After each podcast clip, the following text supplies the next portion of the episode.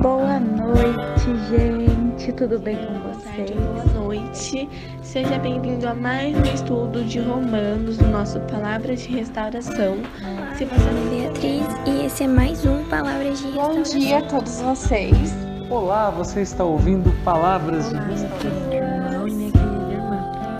Nome do Pai, do Filho e do Espírito Santo. Boa noite, gente. Tudo bem com vocês?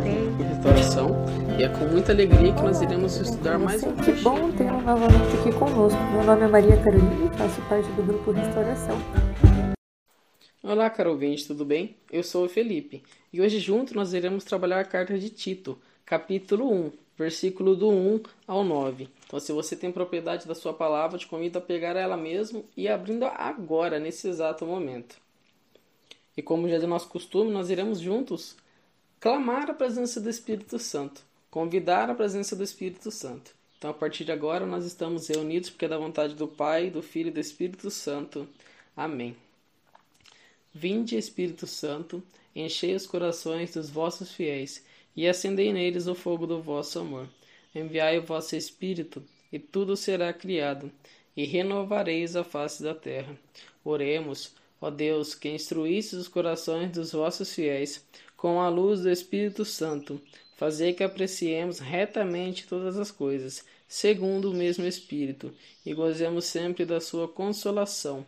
Por Cristo Senhor nosso. Amém. Aqui brevemente eu vou fazer a introdução de Tito.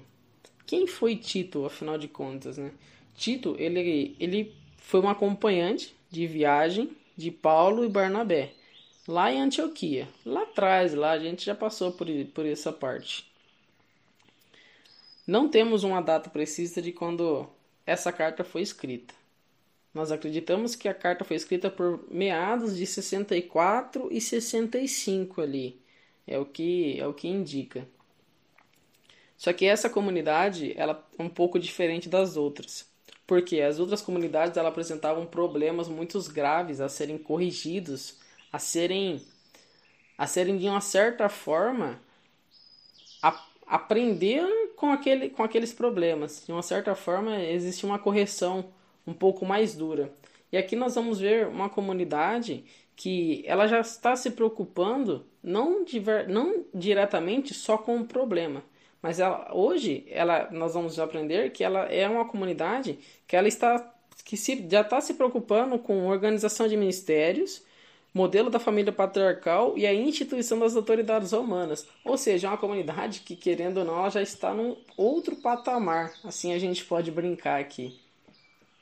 Só que como todo local, todo lugar existe um problema, o problema aqui é que estavam começando a querer aparecer e se enraizar ali dentro é, antigas heranças judaicas, ou seja, estavam indo contra realmente o que o cristianismo estava falando, porque como nós já vimos, o judaísmo e o cristianismo não, não se davam muito bem. Isso começou a gerar um, um, um, um leve uma leve especulação ali dentro.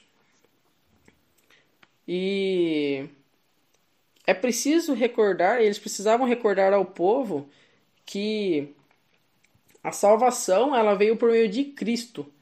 Então, quando começou a surgir esses problemas, nós vamos nos deparar que a salvação veio por meio de Cristo. E Tito ele vem reforçar isso ao povo, para que o povo não se esqueça, para que o povo não, não caia em nenhum momento a, a, uma, a uma ideia pagã. E agora nós vamos ler a passagem do dia de hoje. E a passagem vem nos dizer assim: Paulo, servo de Deus e apóstolo de Jesus Cristo, para levar os escolhidos de Deus à fé e ao conhecimento da verdade, que conduz à piedade, na esperança da vida eterna, prometida antes dos tempos eternos pelo Deus que não engana. No tempo oportuno, ele deu a conhecer a sua palavra por meio da pregação, que foi confiada a mim, por ordem de Deus, nosso Salvador. A Tito, meu verdadeiro filho na fé comum, graça e paz da parte de Deus Pai e de Cristo Jesus, nosso Salvador. Eu deixei você em Creta para organizar o que faltava, fazer, fazer e para nomear presbíteros em cada cidade, segundo as instruções que, que lhe dei. Cada um deles deve ser irrepreensível, marido de uma única mulher, e seus filhos tenham fé, e não sejam acusados de mau comportamento ou desobediência. De fato, é preciso que o episcopo seja irre irrepreensível, como administrador que é das coisas de Deus. Não seja arrogante, não se irrite com a facilidade, não seja beberrão, nem violento, nem desejoso de lucro desonesto.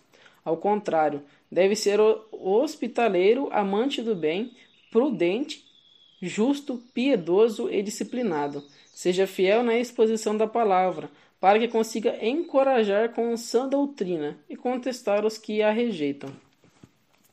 Aqui nós vemos diretamente uma instrução clara que que Paulo está dando a Tito nesse caso aqui. E Tito, tá, e Tito tem a missão de começar a colocar isso em prática. Era isso que nós tínhamos para aprender no dia de hoje. Nós iremos aprender um pouco mais sobre Tito, mas nós encerramos hoje por isso. Então nós estivemos e sempre continuaremos reunidos porque é da vontade do Pai, do Filho e do Espírito Santo. Amém.